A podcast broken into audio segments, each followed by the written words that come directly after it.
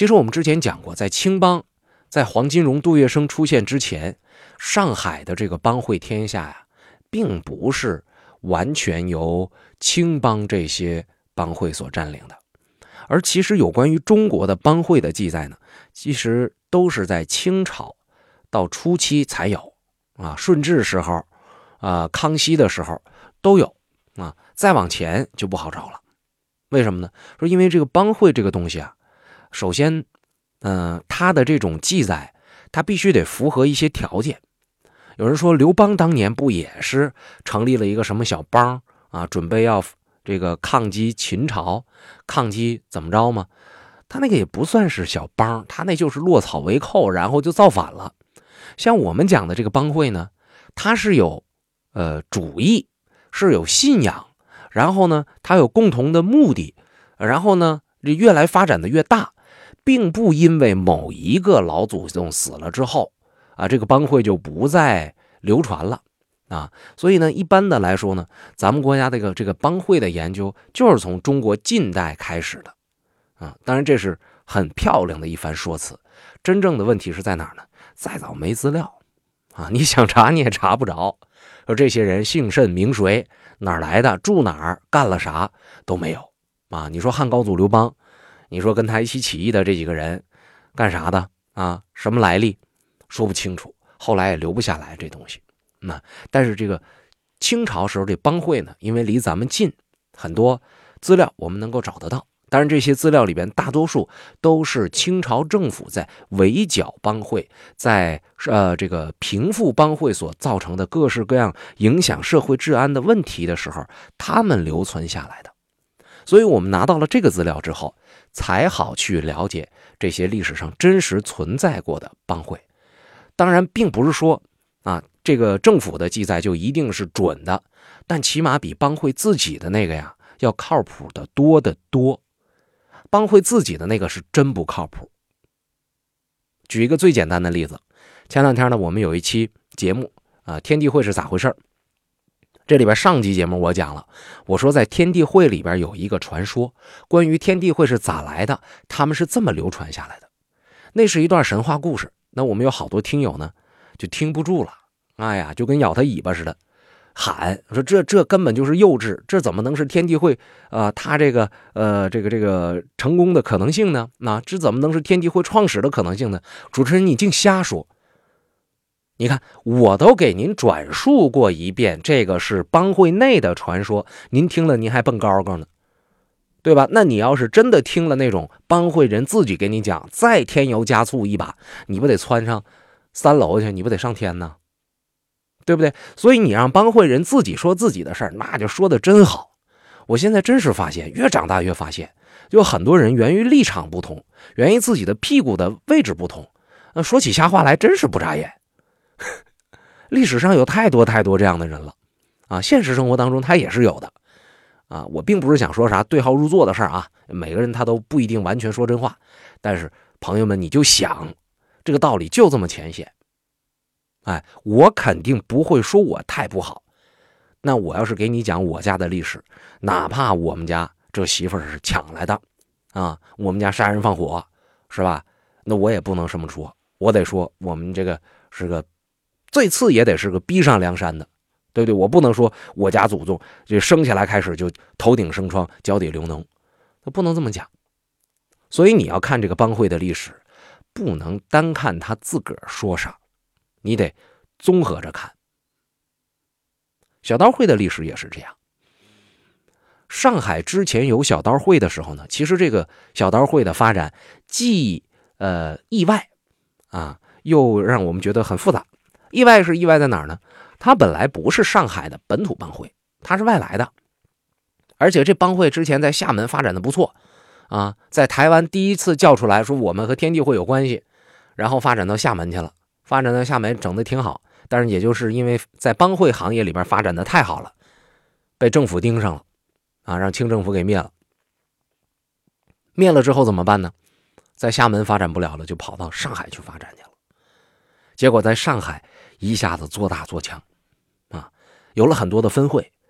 一般的来说呢，那大家认为上海的这个小刀会，就是今天我们所熟知的那一段历史，说上海曾经有一大堆拿小刀的人啊，这帮人是小刀会。这个概念是源自于七个小帮组合的。哪七个小帮呢？这里边啊就有问题了。哎，确定是七个数字，但是这七个里边都有谁，说不好。总而言之，大家知道呢，是七股势力就知道了。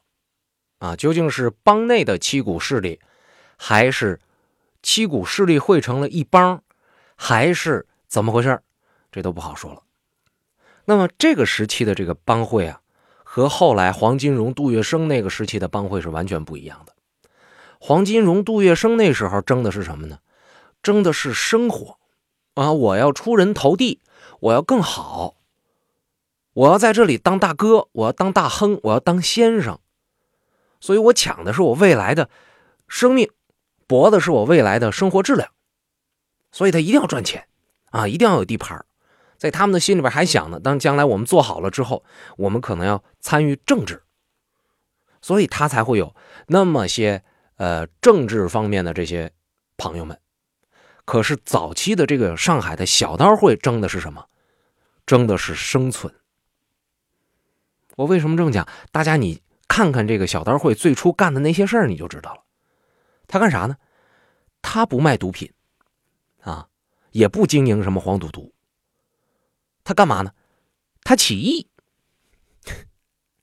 你说一个人要不是被逼到没招没招的时候，他能起义吗？显然是不会的。那么我们再从细节上来看一看这一节，呃，带领大家起义的这个人是个干啥的人？哎，他还是个小官是个理政。啥是理政？这意思有点跟当年刘邦那个亭长差不太多。在这个亭里边，哎，你说了算。那他就是在这个里里边，他是老大，监管粮长，收粮，就是这么一个人。按理来说，他其实是清朝的呃政府机关下属的最为基层的触手。啊，最为基层的办事员，但是就是这么一个人，带领着农民造反了，啊，那农民造反和小刀会造反又有什么关系呢？这里边呢，哎，它是有两层意义。首先是上海附近各县的农民起义，紧接着带动了上海县城内的游民起义，这是两回事儿，但是相互连接，互相声援。又有各自的发动的原因和过程，可是后来汇聚到一块了。你不给他抛开，你根本说不清楚这里边是咋回事。那么这个粮长是怎么带领着农民们起义的呢？主要是因为，呃，当时的这个当地的县令啊，他收的这个农民要交的这个钱粮收的不公道。有很多人讲了啊，这个不公道应该受处理。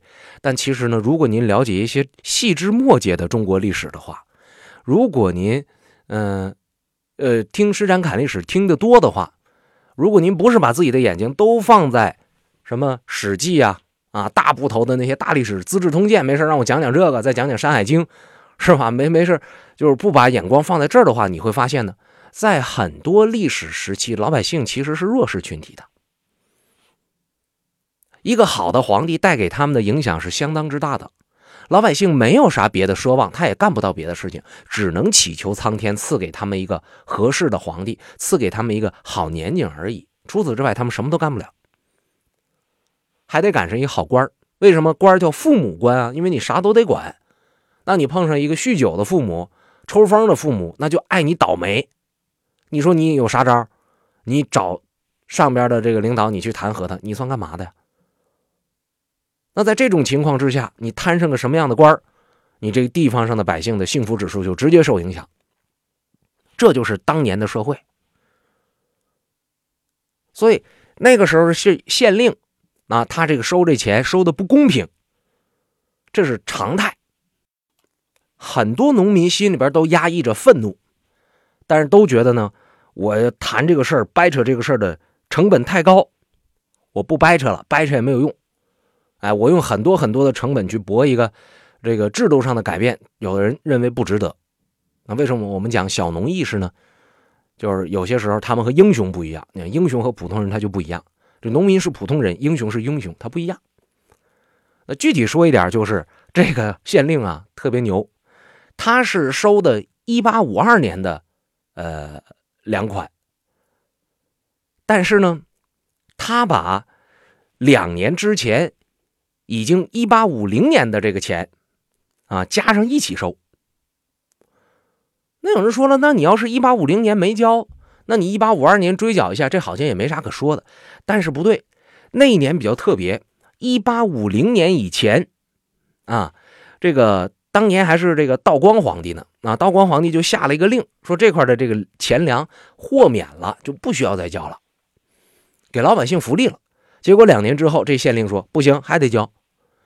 那农民们当然生气啊，那皇上大还是你大呀，对吧？那为什么你说交非得交呢？那我们我们不认可，皇上都说不交了。但是县令的嘴大和皇上的嘴大，咱们不去论，肯定他比老百姓的嘴大。呃，反抗无果，这位啊地方上的粮长就怒了，带头联系了好多的地方的这个呃农民，说干脆咱们反了吧。那农民这时候都气得鼓鼓的，一看有人带头，而且还是平时在乡里边啊，这是一个理政，这个平时干事啊还比较公正，那么我们就听他的吧，我就他妈的不交，谁让你收的这是不公平的钱？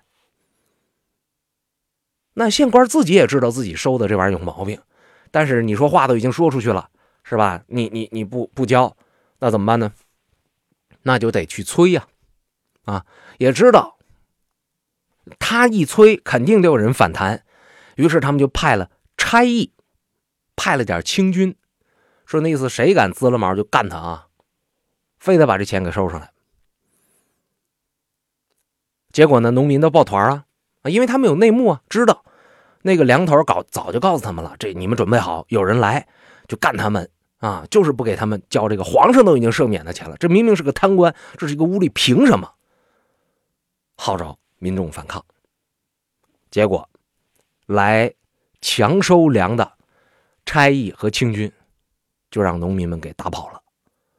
那这一下子，这农民就非常非常信奉这位粮头啊，他所说的话。好，有微信，那有有有微信的话，加一个好友吧，是吧？就是有微信。这个微信一树立起来之后。旁边的那些村子也想知道这个为什么你们这儿就没交上去粮啊？我们那儿怎么就非得就非得把以前的就交呢？哎，就来取经。他呢就带着自己的身边的人到处演讲，说介绍介绍经验，我们是怎么回事？但是其实咱们并不想造反，并不想反衙门。能不能这样？咱们各地的粮头，咱们集体抱团去请愿，跟衙门商量商量。这个钱我们不是不给。我们跟朝廷闹，跟县老爷闹，我们没有胜算，我们也不想跟您闹，我们就是说啥呢？就是你这个想一出是一出啊，就这个劲儿，我们实在承担不了。说你今天你让我们交，我们就得交，但是我们没余粮啊，你能不能缓一缓，或者能不能让我们分期啊？我们分批给你交上来，行不行？那这个事情如果之前说的话，可能有商量。但是采用了这种办法去商量的话，那就没商量了，啊，他们呢，因为暴力抗缴粮的这个作为，遭到了官府的追捕，这就把这个粮头给，啊，追的没招没招的了，怎么办啊？那就只能跑到上海县城里边去了，啊，跑上海县城里边干嘛呢？寻求帮助，啊，我们农民起义，那我们到县城里边找什么呢？找帮会。你们不是要反清吗？原来我们不支持你啊！我觉得和我们没关系，我们很冷漠。现在我们发现了，真和我们有关系啊！于是，他就把自己的这个行动啊，通过和上海小刀会的联系，将这个抗粮运动推上了武装起义的小火车上。他这边一武装起义。啊，县城里边的上海小刀会的成员也开始开会了，你们看看，你们看看，成天你们在城里边养尊处优，头不见太阳，脚不着地的，你们根本就不知道什么叫做啊反清，根本就不知道什么叫做斗争啊！你们这么多年反清反清，你反出个毛来了？还得是咱们的农民兄弟，他们先反了，他们给我们做了很好的榜样。哎，他们还不是咱们小刀会的呢。要不是我们及时的吸纳他们进来，这个反清起义的，呃，这个优优质事件啊，这个这个功绩就可能让别人抢走了。所以现在他们反了之后，我们啊，我们得响应他们。啊，这城里边这小刀会成员，那那好吧，我们也反吧。于是。乡间和城里啊，小刀会与小刀会的合作伙伴又开始就准备要进行起义了啊！当然呢，这种起义呢，你不能大张旗鼓的啪，像过过去打仗似的啊，扔过去一个什么讨谁檄文，然后我们就准备张了一百万人就去攻你的这个城，不能这样啊！就是打出其不意啊，攻其不备，就这么干，那打下了上海县城。上海县城被打下之后，当地的组织们都疯狂了。我的天哪！这么多年光知道反清是一句口号，没想到他原来还能够真的办成实事儿，太牛掰了！那咱们也反了吧，趁着这股东风，咱们来吧。哎，上海县城能不能反？这已经被占领了。那好，我们到旁边去啊，这个旁边什么青浦啊。啊，什么川沙县城啊、南汇啊、宝山呢？这些都是各地的帮会自己分的地盘。到九月份的时候，这些农村还有这些县城，基本上都被帮会武装起义给占领了。但是，哎，呃，因为他们搞的是突然袭击，所以他们的这个战斗的成果易攻难守。而且呢，说实话啊，这些都是以农民为主体的战斗武装。以农民为主体的战斗武装，其实它有一个什么样的问题？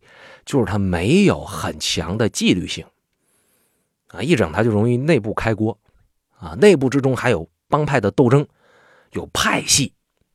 哎，怎么有派系呢？我不说了吗？上海的小刀会主要是有七种势力嘛，俩势力就已经很难干了。啊，三个势力就三分天下了。七个朋友们，你们想想，七个，这内部得有多乱？所以这内部里边呢，相互诋毁、相互拆台，啊，两派争权的情况越来越严重。原来不争是什么情况呢？说我们都啥没有啊，都在这上海这县城里边趴着。现在上海归咱们了，那么咱们是不是得分出一个大小王啊？